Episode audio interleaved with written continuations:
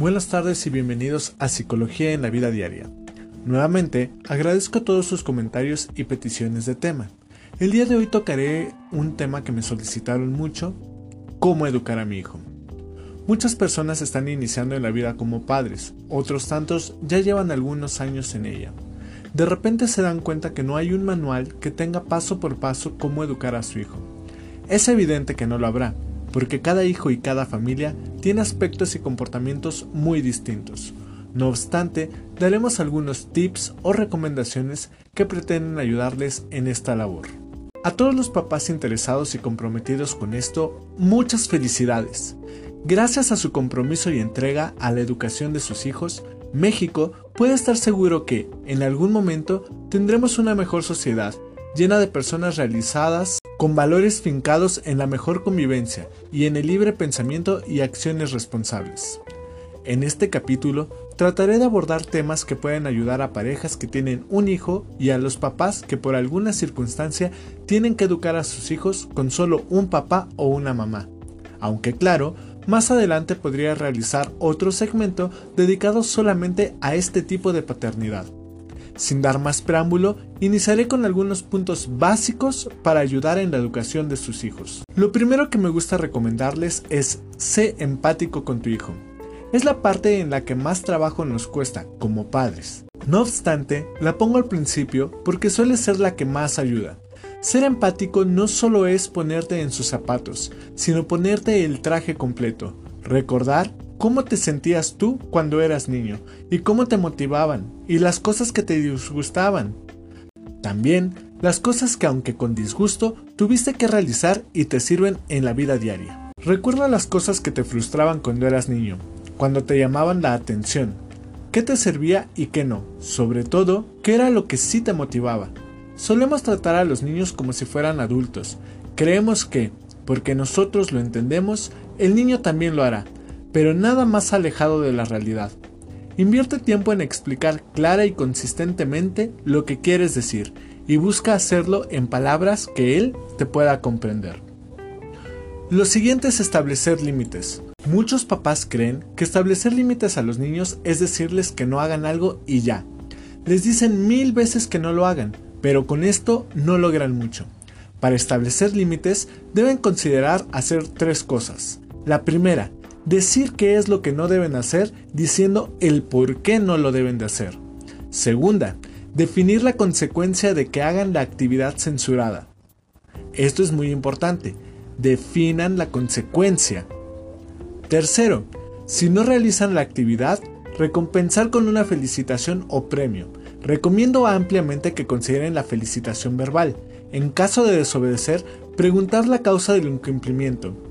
Si no es una causa de fuerza mayor, cumplir con el castigo previamente planteado. Sé de antemano, porque lo escucho mucho en el consultorio, que los papás se sintieron mal por castigar al hijo.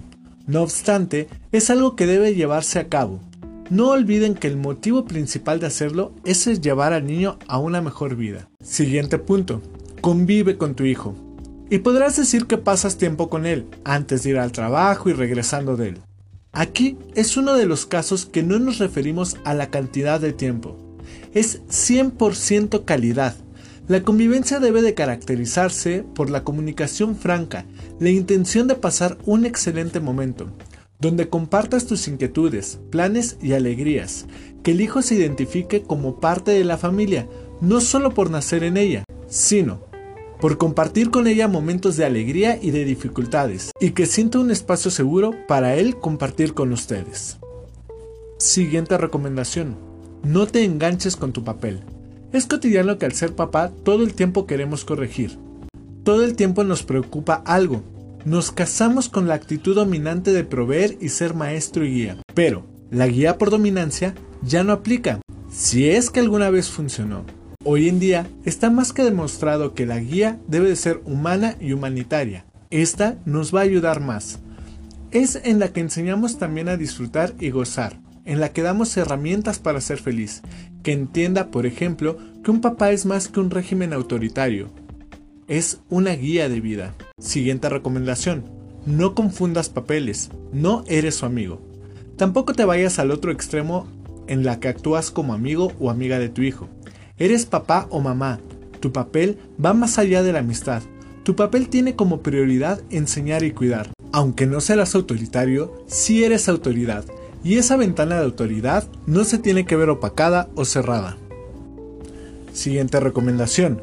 Cuida no caer en berrinche. Aman.